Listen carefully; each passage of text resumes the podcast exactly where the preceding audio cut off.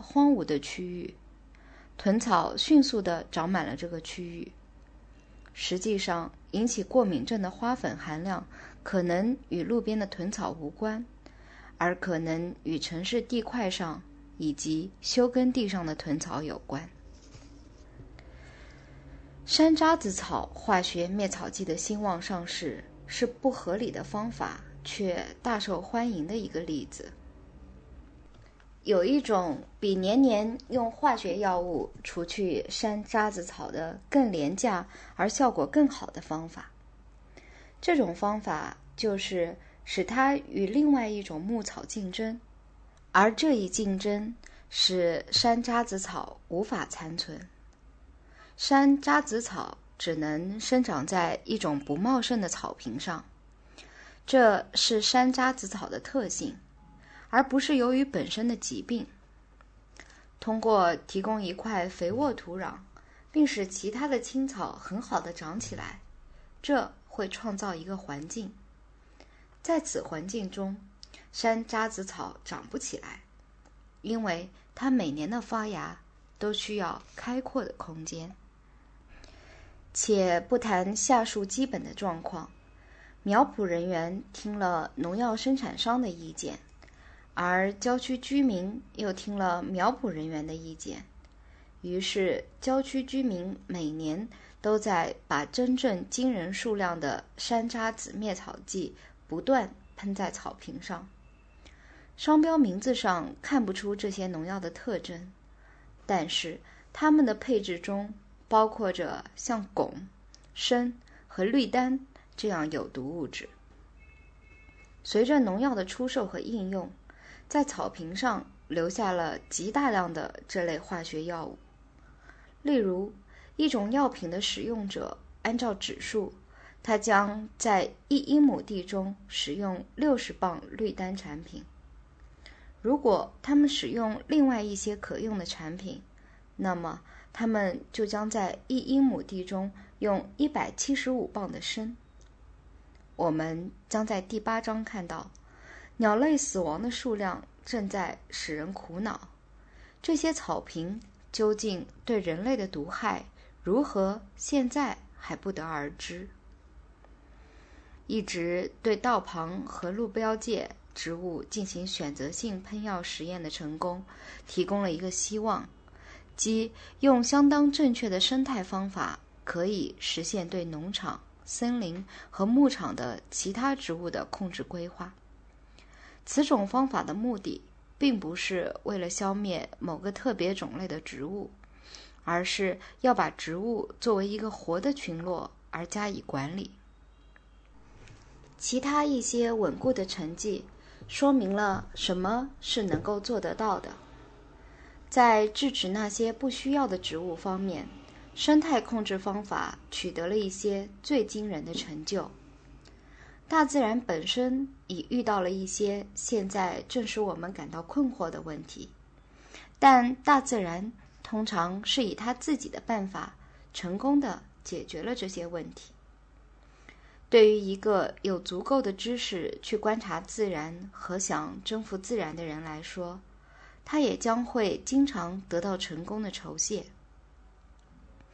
在控制不理想的植物方面的一个突出例子，是在加利福尼亚州对克拉马斯草的控制。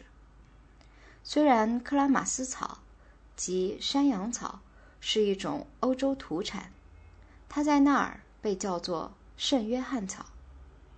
它跟随着人向西方迁移，第一次在美国发现。是一七九三年，在靠近宾夕法尼亚州兰卡斯特的地方。到一九零零年，这种草扩展到了加利福尼亚州的克拉马斯河附近，于是这种草就得到了一个地方的名字。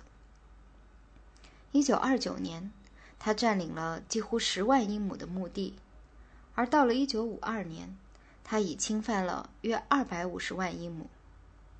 克拉马斯草非常不同于像鼠尾草这样的当地植物，它在整个区域中没有自己的生态位置，也没有动物和其他植物需要它。相反，它在哪里出现，哪里的牲畜吃了这种有毒的草，就会变成满身疥癣、嘴里生疮、不景气的样子。土地的价值因此而衰落下去，因为克拉玛斯草被认为是折价的。在欧洲，克拉玛斯草及圣约翰草从来不会造成什么问题，因为与这种植物一道出现了多种昆虫，这些昆虫如此大量的吃这种草，以至于这种草的生长被严格的限制了。尤其是在法国南部的两种甲虫，长得像豌豆那么大，有着金属光泽。它们使自己全部的生存十分适应于这种草的存在，它们完全靠这种草作为食料，并得以繁殖。一九四四年，第一批装载这些甲虫的货物运到了美国。这是一个具有历史意义的事件，因为这在北美是利用食草昆虫来控制植物的第一次尝试。到了1948年，这两种甲虫都很好的繁殖起来了，因而不需要进一步再进口了。传播它们的办法是，把甲虫从原来的繁殖地收集起来，然后再把它们。以每年一百万的比例散布开去，先在很小的区域内完成了甲虫的散布。只要克拉玛斯草一枯萎，甲虫就马上继续前进，并且非常准确地占据新场地。于是，当甲虫削弱了克拉玛斯草后，那些一直被排挤的人们所希望的牧场植物就得以复兴了。一九五九年所完成的一个十年考察，说明对克拉玛斯草的控制已使其减少到原量的百分之一，取得了比热心者的希望还要更好的效果。这一象征性的甲虫大量繁殖是无害的，实际上也需要维持甲虫的数量，以对付将来克拉玛斯草的增长。另外一个非常成功而且经济的控制野草的例子，可能是在澳大利亚看到的。殖民者曾经有过一种将植物或动物带进一个新国家的风习。一个名叫阿瑟·菲利普的船长，在大约1787年，将许多种类的仙人掌带进了澳大利亚，企图用它们培养可做染料的胭脂红虫。一些仙人掌和霸王树从果园里生长出来，直到1925年，发现近二十种仙人掌已变成野生的了。由于在这个区域里没有天然控制这些植物的因素，它们就广阔地蔓延开来，最后占了几乎六千万英亩的土地。至少这块土地的一半都非常浓密地被覆盖住。变成无用的了。一九二零年，澳大利亚昆虫学家被派到北美和南美去研究这些仙人掌天然产地的昆虫天敌。经过对一些种类的昆虫进行试用后，一种阿根廷的鹅于一九三零年在澳大利亚产了三十亿个卵。七年以后。最后一批长得浓密的仙人掌也死掉了，原先不能居住的地区又重新可以居住和放牧了。整个过程花费的钱是每亩不到一个便士。